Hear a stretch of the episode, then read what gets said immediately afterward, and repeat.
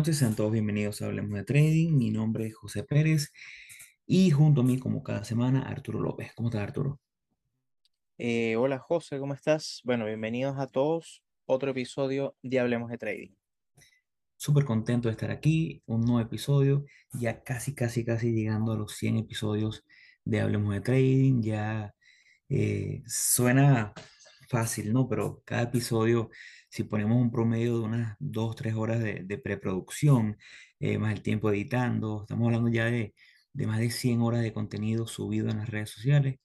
Eh, estamos en las principales redes, estamos en Instagram como arroba hablemos.de.trading, en Twitter como hablemos trading, nuestro canal de YouTube que cada día va creciendo un poco más, donde mostramos episodios como hoy, que son algo gráficos porque mostramos información, eh, compartimos láminas, compartimos gráficas. Siempre recomendamos que este tipo de episodios vayan y lo vean en el canal de YouTube, nos pueden conseguir como hablemos de trading. Eh, y nuestro correo electrónico abierto cada semana a sus dudas, sus preguntas, sugerencias, correos.ht.gmail.com. Estamos muy contentos porque a lo que inició como un proceso y como un proyecto para compartir con todos ustedes contenido, para compartir con todos ustedes las experiencias que hemos venido adquiriendo en los últimos años, cada vez se transforma más en esta comunidad que, que viene creciendo y creciendo. El día de hoy estaremos hablando de un tema simpático, controversial, y es que varias veces eh, pasa bastante, ¿no? Que a lo mejor un trader o alguien que intentó hacer trading y quedó un poco frustrado en el camino o no pudo, dice, no, pero es que el trading es como apostar, el trading es, es lo mismo que apostar. Incluso una vez hablaba con un, muy amigo mío y le contaba lo que hacía y cómo lo hacía, y me dijo, bueno, básicamente eso es como un, como apostar en deportes, ¿no? Como un parlay en deportes. Y entonces, pero obviamente uno se siente primero como ofendido, pero también se puede entender por qué la gente puede verlo de esa forma. Entonces, eh, hoy vamos a hablar un poquito sobre eso, vamos a hablar si realmente es apostar, si no es apostar, cuáles son las similitudes que hay entre el trading y las apuestas cuando el trading está mal hecho y cuáles son las similitudes del trading bien hecho profesionalmente con también apostar. Entonces, ¿qué, qué tal el episodio de hoy? ¿Qué tal el, el contenido? ¿Te gusta lo de hoy, Arturo? Y no, a mí, a mí me parece súper emocionante eso porque yo creo que es uno, es uno de los, de los muchos mitos que hay con respecto al trading y que lo envuelven. Y no solamente de gente que quizás quede frustrada con, con un primer intento en el trading, sino gente que no se atreve. Gente que por más que sea piensa, eh, conozco amigos cercanos que, que piensan justamente que, que el trading es como apostar y no, y más bien le tienen como, como rechazo. Y es 100% válido, pero eh, porque, porque el trading no es para todo el mundo, o sea, cuando te, cuando te enfrentas al mercado y cuando te enfrentas a, a, a las situaciones de, del mercado, eh, te das cuenta que es difícil eh, y no es para todo el mundo, pero los que quedamos entendemos que eh, termina siendo muy diferente y por eso estoy súper emocionado y me motiva mucho poder, poder compartir esto y, y como clarificar un poco eh, esa, o sea, y, y, colocar las diferencias, las barreras que hay entre, bueno, eh, cuando, cuando, o sea, cuando, eh, cuando sucede que estás haciendo como prácticamente una apuesta, eh, cuando haces trading y cuando no, o sea, y cuáles son las herramientas y cómo puedes hacer para, para dejar de hacerlo como, como una apuesta. ¿Sabes que una de las cosas que a mí me sorprende cuando yo empecé a hacer trading es que cuando empecé que, que tenía cierto revés y no, no me salían las cosas bien, yo llegué también a pensar en un momento, bueno, ¿será que esto es como apostar? Y yo he sido toda mi vida muy contrario a apostar. Nunca me ha gustado, nunca me ha gustado un casino. Aunque en algún momento jugué mucho póker y me gustaba mucho el póker y jugué póker online con dinero real y me gustaba y es uno, es uno de los, creo que el único juego que, que realmente me gusta. Eh, y el póker también, hay grandes traders que comenzaron siendo jugadores de póker, ¿no? Porque el póker también tiene algo de, de un buen jugador de póker, es un buen gerente de riesgo, porque sabes cuándo subir las apuestas, sabes cuándo minimizarlas, sabes cuándo entrar en una operativa o en una, o, en, en una mano y cuándo no. Entonces, el póker es una buena forma a lo mejor de, de entender ciertos conceptos, pero de resto nunca me gustó ir a un casino, nunca fui de, de- de irme al casino a gastar dinero, porque lo veía como un gasto, no lo veía como una inversión, como si se ve el trading. Entonces, bueno, para entrar en materia siempre nos gusta primero dejar como que las bases claras. ¿Qué es el trading? ¿Qué es apostar? Creo que partiendo de las definiciones pudiéramos entender o ver dónde, dónde van las similitudes y dónde van las diferencias. El trading si lo, si lo hablamos directamente de los mercados, el trading no es más que la compra y venta de un activo financiero buscando capitalizar en el cambio de precio. Si tú compras un activo en 100 dólares, una acción o, o un Bitcoin, eh, buscas que cuando el precio suba, tú lo puedas vender y capitalizas esa diferencial, ese diferencial de precio. Si estás haciendo short trade, short trade, puedes venderlo, esperar que el precio caiga y capitalizar. Cuando vuelves a comprar, devuelves eso que te prestaron eh, y te ganaste esa diferencia. Entonces, eso es básicamente el trading en, en mercados financieros. El trading en la vida normal, en la vida diaria, puede ser desde comprar un carro que lo ves barato para acomodarlo y venderlo más adelante. Eso también es trading, ¿no? Mientras que la apuesta o apostar, el verbo apostar como tal, viene de la definición básica, arriesgar algo con una contraparte que puede ser un casino o puede ser otra persona, buscando que eventualmente ese riesgo sea compensado con un, con un beneficio monetario o material. Ahí está lo primero. Entonces, cuando vemos que el trading también requiere riesgo, buscando también capitalizar, ahí pudiéramos hablar un poquito de una semejanza, ¿no? Y ahí a lo mejor pudiera tener ciertos claros que, que, que pareciera. El problema es que cuando hablamos de apostar, generalmente estamos hablando de una apuesta técnicamente vacía que no viene respaldada por algún estudio o alguna base que te permita a largo plazo tener algún tipo de ventaja como para que puedas hacer dinero consistentemente de eso. Ahí está la otra, la, gran diferencia. Con el trading sí. Con el trading sí pudiéramos lograr un plan, una estrategia que nos permita a largo plazo, más allá de lo, de lo random que pudiera ser el camino, obtener ganancias. Yo sinceramente creo, o sea, es que eh, mm, hay, hay, hay, ciertos aspectos en el trading que, que uno, o sea, yo podría, yo podría entender a la contraparte o la gente que, que piensa que el trading es una apuesta, eh, porque efectivamente tú no sabes el resultado de, de una operación. Eh, tú cuando tomas una posición, ciertamente tú no sabes lo que va a hacer el mercado, eh, al igual que cuando vas a un casino y juegas, no sé, ruleta, tú apuestas a un número, por decirlo de alguna forma, y tú no sabes el resultado de la ruleta. Pero tampoco lo sabes cuando inviertes en un negocio. Claro, no, no, no, por supuesto, pero, pero yo estoy buscando, estoy tratando de buscar como la similitud de del, del pensamiento. El tema está en cómo tú manejas eh, o cómo haces para eh, poder diferenciarte de, de una simple apuesta. Y hay muchas herramientas y muchas cosas que marcan la pauta y dejan de hacer, o sea, como que conviertes el trading como en un, modelo matemático y, y, lo basas en estadísticas, lo basas en gestión de riesgo eh, y deja de, de, o sea, y, y como que convives con esa incertidumbre del posible resultado. Entonces, te enfocas más en el modelo, la estrategia, en la validez de tu, de tu estrategia, eh, que realmente en el resultado. Entonces terminas, terminas apartándote completamente y, y terminas siendo totalmente otra cosa. Y, es, y, y, um, y lo que tú comentas de, de, que en cualquier negocio es lo que tú dices, tú no sabes nunca en ningún momento eh, si tú compras un departamento hoy, tú no sabes si el mercado inmobiliario va, eh, se va, va a ir a, se va a caer y vas a perder, eh, o sea, y se va a depreciar tu, tu capital.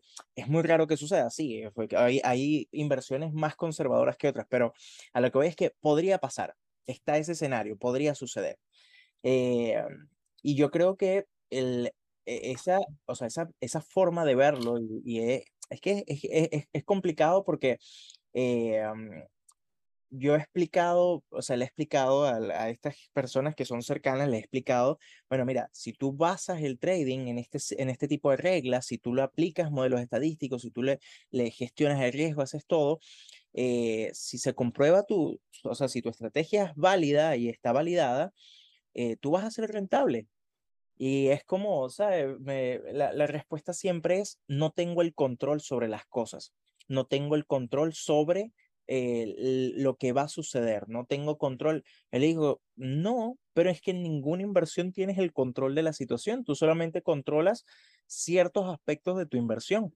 Y pasa exactamente igual con el trading. El tema está en que hay que dejar de verlo como una simple apuesta y verlo como algo profesional, como que estás, o sea, el, eh, pasar a hacer ese switch de eh, de, de, llevar el trading como, quizás no como hobby, porque podría ser, dependiendo de, de cómo tú lo quieras ver como un hobby, pero eh, dejar de pasar de, de, de, darle la poca importancia que tiene y hacerlo como si fuese dinero rápido. Tú pones plata ahí y eso va a subir eh, siempre, a llevarlo como un negocio. Y yo creo que cuando le das esa seriedad, apartas completamente de que sea una apuesta y, y dejas de estar apostando en los mercados.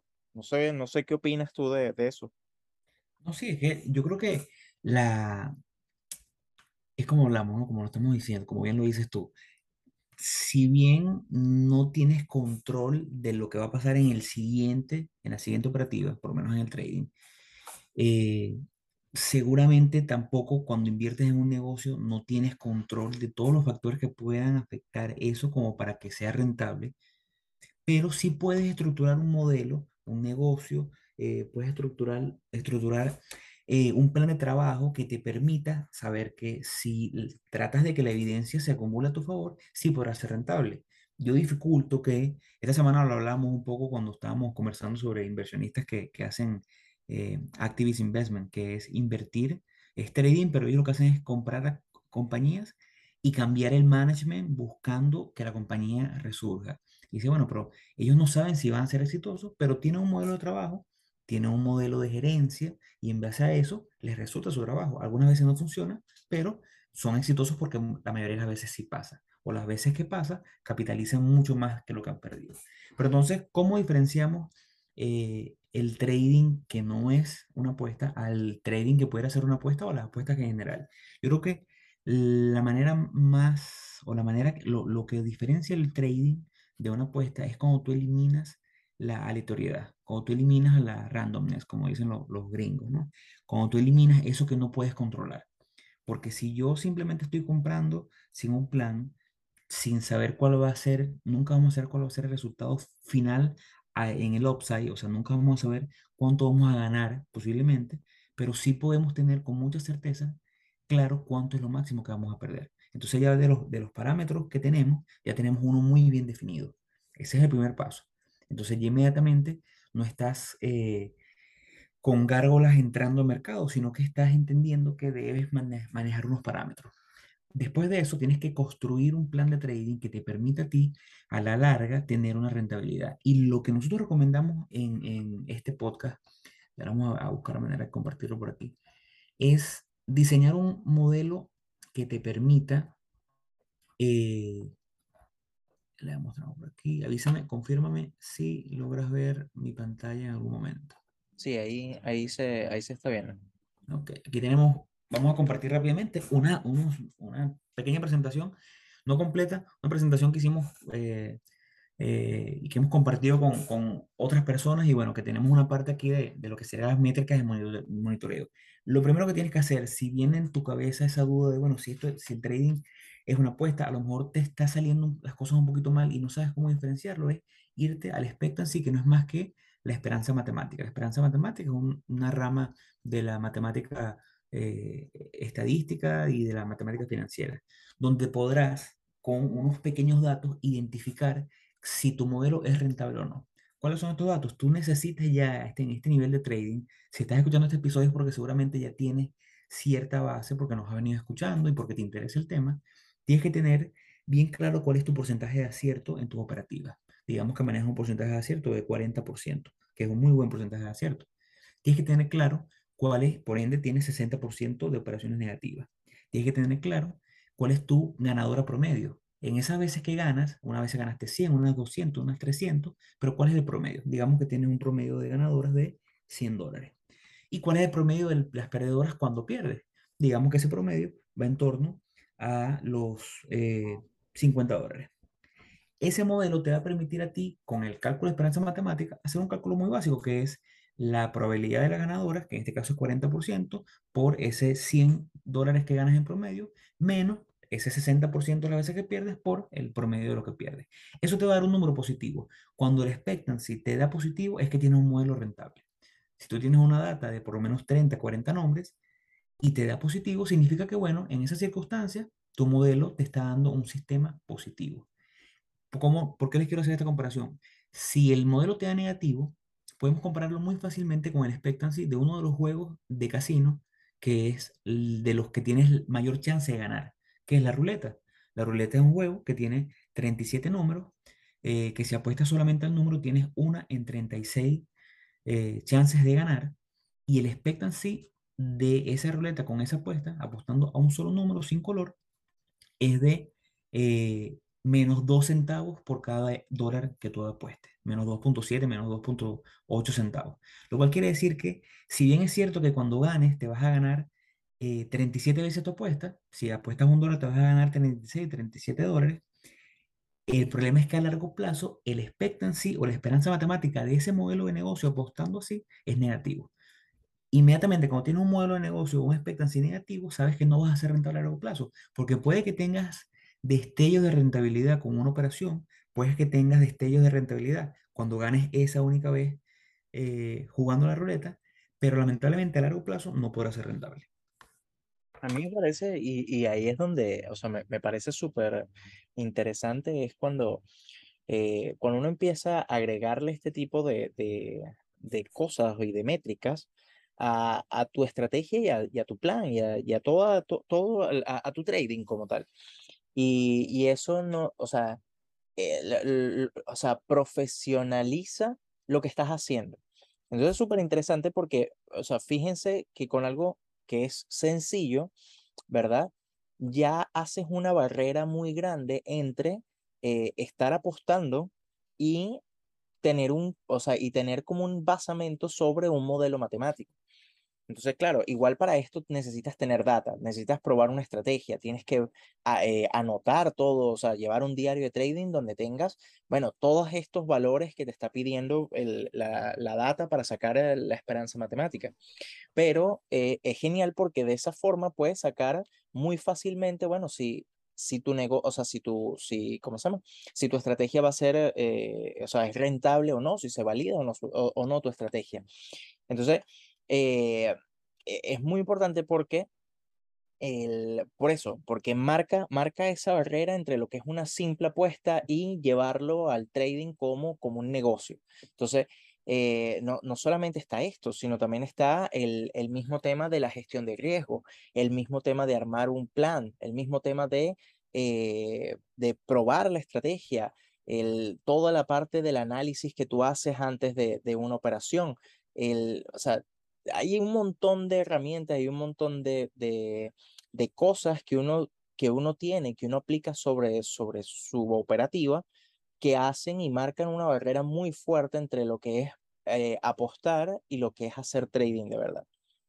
Totalmente, totalmente. Y es como tú dices, cuando ya le metes este tipo de, de, de data, cuando ya manejas este tipo de información, ya es muy difícil que, que, venga alguien mañana y te diga, no, lo que tú haces es apostar y no es trading, porque tienes un respaldo matemático que está detrás de eso. No es ya simplemente, eh, porque a mí, me, a, mí me, a mí me pasó, llegó un punto en el cual yo hacía trading y veía la gráfica y decía, bueno, pero ¿cuál es, cuál es el sustento matemático real de esto? O sea, simplemente estoy lanzando líneas en una gráfica pero todavía no lograba ser rentable. Cuando entendí esto, cuando entendí el poder de esto, es que tú dices, bueno, pues es que aquí está la base matemática de esto, o sea, aquí, aquí es donde está el negocio. Eh, parte de esto también Ojo, te da la, va, Perdón, perdón, perdón que te interrumpa. Eh, lo, lo, que quería decir era que eh, piensa, piensa que no, o sea, que no solamente, eh, o sea, no, no, so, Perdí, perdí, la, perdí la idea. Si me acuerdo, te, te comento, perdón. Ok, ok, ok, ok. Pero pero eh, es eso, pues es el hecho de que, lo que decíamos, para, para que tu trading no sea apostar y para que tu trading no sea eso que no quieres que sea, tienes que eliminar la aleatoriedad, tienes que eliminar eso que no controlas. Y si bien aquí no vas a controlar nunca el resultado de la siguiente operación, sí puedes controlar que el modelo matemático, el modelo y el plan de trabajo que estés estructurando y el que llevas a cabo sea un modelo que tú sepas, mira, ve, mi esperanza matemática, vamos a suponer que tú tienes una cuenta de 5 mil dólares donde tu 1% son 50 dólares, eh, tu ganadora promedio son 200 dólares, eh, tu perdedora promedio son 100 dólares, mentira, tu perdedora, ganadora promedio son, dos, son 100 dólares y la perdedora promedio son 50 dólares, te mantienes dentro de ese 1% cada vez que pierdes, y tu expectancy al final del día, por modelos, por, por el tema de la relación riesgo-beneficio promedio que tú usas, tu expectancy, tu esperanza matemática vienen siendo 80 dólares eh, por operativa. Eso lo que quiere decir es que tú puedes construir un modelo en que digas, mira, ve, yo el año pasado tuve 100 operativas y tuve una rentabilidad de tal número que me dio una esperanza matemática de 80 por cada operativa. Ya tú sabes que independientemente de si la siguiente operación ganas o pierdas, independientemente de si la siguiente operación es de 500 dólares de ganadora o de 500 dólares perdedora, lo normal es que tú después de una operación, de 10 operaciones, de 20 operaciones, tengas 10 por 80 dólares, que es tu esperanza matemática. Esa esperanza matemática lo que significa es lo que tú debes esperar ganar tras una operativa usando esa data. ¿Ok? Eso te da mucho poder, porque en lo que tú vienes y pierdes 1%, perdiste 50 dólares, dice, bueno, no importa, porque yo sé que la siguiente operación seguramente gane 150. Recupero eso y mantengo mi esperanza matemática dentro de esos números. Y es una estadística que es muy bueno que la monitores de cerca, pero cuando ves que tu esperanza matemática a lo mejor viene siendo históricamente en los últimos dos años 100 dólares, por decir un número, y de repente se acerca a los 90, bueno, algo está pasando, ¿no? Vamos a verificar cómo estamos con, con el porcentaje de ganadores, vamos a verificar cómo estamos con la ganadora promedio. Y de esa forma mantener eh, eh, ese manejo bastante claro y no permitir que incurres en una pérdida muy grande antes de poder hacerlo. Aquí vemos en pantalla una gráfica que está, está buenísima porque te permite ir eh, identificando dónde estás fallando en base a eso. Vamos a suponer que tú tienes un, un porcentaje de acierto de 40%, una ganadora promedio de 100%, de 100 dólares, eh, la perdedora promedio viene siendo en este caso 150 dólares. Y te das cuenta que tu expectancia, tu esperanza matemática está siendo negativa. Y si mira, pero ¿cómo puedo mejorarla si yo siento que estoy haciendo todo bien? Bueno, identifica. Si tienes un porcentaje de acierto que va en torno a los, al 40%, al, al 40%, ya tú sabes que, según esta gráfica, solamente con una relación riesgo-beneficio promedio en tus operativas de 1.5 ya vas a estar en break-even. Ya no vas ni a ganar ni a perder. ¿En qué tienes que enfocarte? No necesariamente tienes que enfocarte en ganar más operativas. El santo grial no está ahí. El santo grial está en enfócate en tu pérdida promedio, que nunca excede el 1%, el 1% y enfócate en llevar esta relación riesgo-beneficio por encima de 2. Porque a lo mejor lo que está pasando es que estás buscando operaciones de 2 de relación riesgo-beneficio y no se te están dando. Bueno, entonces enfócate en buscar de 2, de 3, de 4, para que a lo mejor el promedio sea de 2.5 y así logres la rentabilidad. A mí me parece genial esta gráfica. Yo creo que, que es una gráfica que eh, todos los que vayan, eh, bueno, estén escuchando el, el, el episodio en Spotify, eh, lo vayan a ver en, en, YouTube, porque es una gráfica muy sencilla y muy simple, sinceramente, donde te muestra una línea que divide justamente si vas a ser rentable o si, va, o si no vas a ser rentable y qué es lo que tienes que hacer para poder llegar, llegar al otro. Y a mí me parece súper relevante y lo voy a volver a repetir lo que tú comentaste, José, de que, eh, de que lo que uno se tiene que enfocar no es en mejorar tu porcentaje de, de ganadoras, eh, sino lo que tienes que es enfocarte en operaciones que aumente esa relación de riesgo-beneficio. Por ejemplo, eh, para dar un ejemplo que está en la misma gráfica, si nosotros vamos, ponte, o sea, voy a, voy a colocar y lo, lo voy a dibujar acá en el, okay acá en, eh, en la gráfica. Si nosotros, si nosotros tenemos, o sea, si... No, no, lo, no lo puedo dibujar. Ya bueno, no importa. Aquí en el, ¿Dónde quieres que me pare? Justo, justo ahí, justo donde está la relación de riesgo-beneficio de dos. Ya. Eh, um, para la línea justamente que divide si vas a ser rentable o no rentable, tú tienes, ah, vamos a, vamos a decir que aproximadamente es un 35%, un 33% de win rate.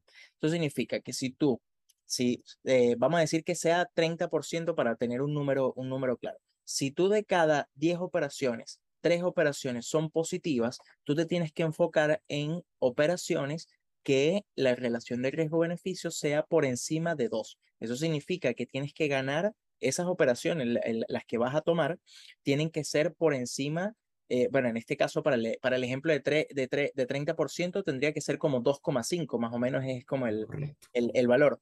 Pero es, eh, eso implica que las operaciones que tienes que tomar tienen que ser 2,5 eh, veces, o sea, que vayas a ganar 2,5 veces lo que estás dispuesto a arriesgar. Suena sencillo, pero es es súper importante tomar esto en cuenta porque puedes filtrar y puedes eliminar muchas, muchas operaciones o muchas eh, sí, muchas posibles operaciones porque no te cumplan el, la relación de riesgo-beneficio. Eso es algo que nosotros hacemos todo el tiempo. Yo me enfoco únicamente en operaciones que la relación de riesgo-beneficio eh, sea de uno, o sea, de 3 a 1. O sea, de tres veces, o sea, ganar tres veces lo que estoy dispuesto a arriesgar.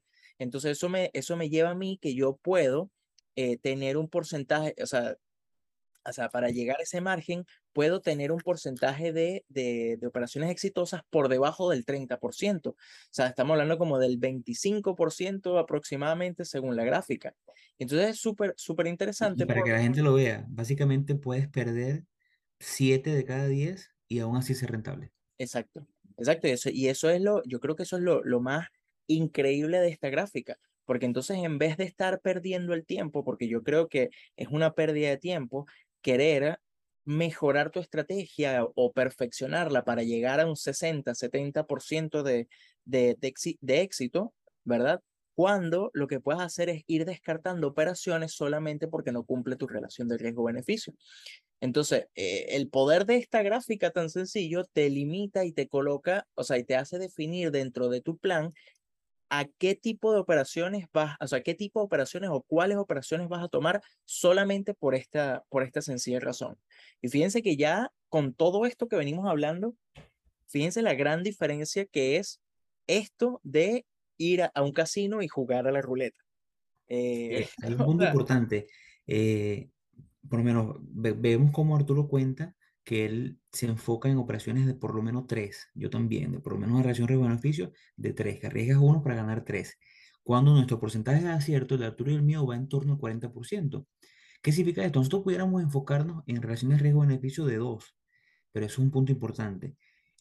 Y tú te enfocas en el de 3, pero tu promedio no termina siendo 3, porque tienes que, que contabilizar que muchas veces llegas eh, no llegas a tu target, sino que tomas, tomas eh, beneficio antes porque viste debilidad o porque al final se devolvió. Entonces, nunca, cuando saques esta cuenta y digas, mira, bueno, mis números dicen que yo tengo un porcentaje de acierto de 50%, no significa que tienes que irte directamente al cruce porque se, tienes que dejar un, un, como un espacio para el error, ¿no? Como un espacio que te permita eh, avanzar un poquitico más y evitar eso. Como dice Arturo, es espectacular su, su, análisis, porque de verdad no haces nada teniendo un 60% de acierto. Y créanme, Arturo y yo hemos pasado por ahí, hemos, hemos pasado por intentar lograr porcentajes de acierto mucho mayor, eh, donde no necesites mayor relación riesgo-beneficio para ganar. Pero el problema es que generalmente este tipo, mientras más porcentaje de acierto, se acerca un poquito más al day trading.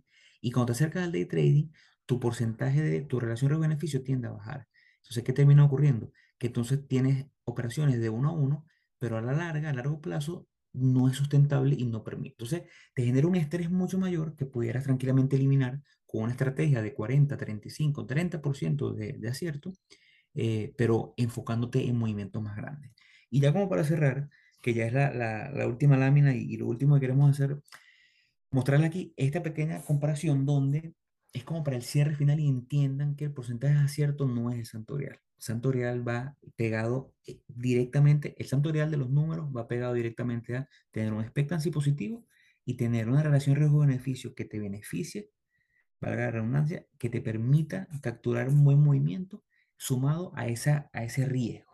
Aquí tenemos tres ejemplos, cuatro ejemplos de cuatro traders, un trader con un porcentaje de acierto de 80%, uno de un 30, uno 45 y uno 43. Lo que vemos que el porcentaje de acierto del trader era 80%, es un tipo que de 10, 8 las pega, pero lamentablemente su relación riesgo-beneficio es muy pobre. Tiene 250 operaciones al año, quiere decir que opera todos los días y su expectancia es negativo. Cuando tiene un expectancia negativo, no importa el porcentaje de acierto, puede ser 99%. Cuando el expectancia es negativo, vas a tener un año negativo, no vas a poder ser rentable. Vemos como el trader que tiene menos porcentaje de acierto, en 30, tiene una mejor relación, una mejor relación riesgo-beneficio sigue teniendo como que muchas operativas, pero su expectancy sigue siendo negativo. Mientras que vemos que los dos traders que tienen un expectancy positivo, que tienen una relación riesgo-beneficio decentes, no llegan a ser todavía espectaculares, tienen diferentes frecuencias eh, anuales, cantidades de veces que operan al año, pero tienen un porcentaje de acierto aún por debajo del 50%, pero son enormemente rentables. Entonces, aquí se, se desmitifica eso, ¿no? El porcentaje de acierto no es lo que te da rentabilidad, te lo da una estructura, y esa estructura es lo que te aleja de apostar y te lleva al trading profesional. Y, y, no solamente, no solamente eso, sino fíjate también, bueno, le- sí lo comentaste, de que, de que no tienes que enfocarte justamente, o sea, lo, lo que hay que enfocarse es primero en validar, en validar la estrategia justamente para que el, para que tu, para que tu esperanza matemática sea, sea positiva eh, y justamente, o sea, simplemente viendo esta misma, esta misma estructura, fíjate que los, los dos traders del ejemplo, el C y el D, eh, ambos tienen valores, valores similares, pero fíjense, fíjate en la cantidad de operaciones que hacen al año y la diferencia tan grande eh, que tienen el, eh, en términos de esperanza matemática. O sea, digo en, en el valor, al final lo importante es si es positivo o negativo, pero es enfocarse justamente en operaciones que te hagan, que, o sea, que te hagan, o sea, eh, que tengan una relación de riesgo-beneficio que basado en, en la curva que acabamos de ver, justamente te dé rentabilidad a, a, a largo plazo. Y yo creo que, yo creo que ya sí, eso ya, ya así como para, para cerrar, eh, um, yo creo que mm, se, desmi o sea, se, se, se quita el mito justamente de que el trading es, un, es una apuesta eh, cuando empiezas a agregarle todo este tipo de, de métricas. Cuando tú eh, dejas de pensar en que el mercado es eh, una máquina de hacer dinero, eh, que, que puede ser una máquina de hacer dinero, pero, pero si, si lo manejas y lo, y lo llevas de forma profesional. Entonces yo creo que eh, si vas a hacer trading y estás con, la duda de hacer trading, si no lo vas a manejar como un negocio, no lo hagas, porque al final vas a estar haciendo una apuesta y es exactamente eh, lo mismo que ir al casino e, e ir a, gastar dinero en eso. Así que eh, um, esto justamente es lo que lo, que lo diferencia. Así que bueno. Lo que me gusta, lo que me gusta el tema de, la, de las métricas es que le da, le da el valor que requiere y, y lo profesionaliza, ¿sabes? Ya no, ya no estás hablando de, de unas líneas o compra y vende, estás hablando de un negocio bien estructurado. Yo estoy seguro que eh, el que te dice que es una apuesta no tiene ni idea del modelo matemático que lleva el trading y el, seguramente a lo mejor el, el, el marketer de, de Instagram que monta el Lamborghini no te muestra esto, pero esto es el trading real. Sí, así mismo, así mismo. Así que, bueno, yo creo que ya podemos cerrar con esto el episodio. Eh, igual agradecer a todos eh, por escucharnos hasta acá.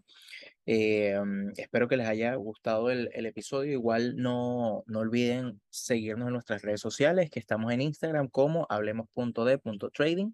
Estamos en Twitter como Hablemos Trading, nuestro correo electrónico para cualquier consulta, cualquier feedback, si hay algún tema que quieran conversar, si tienen alguna pregunta, alguna solicitud, es correo.hdt.gmail.com.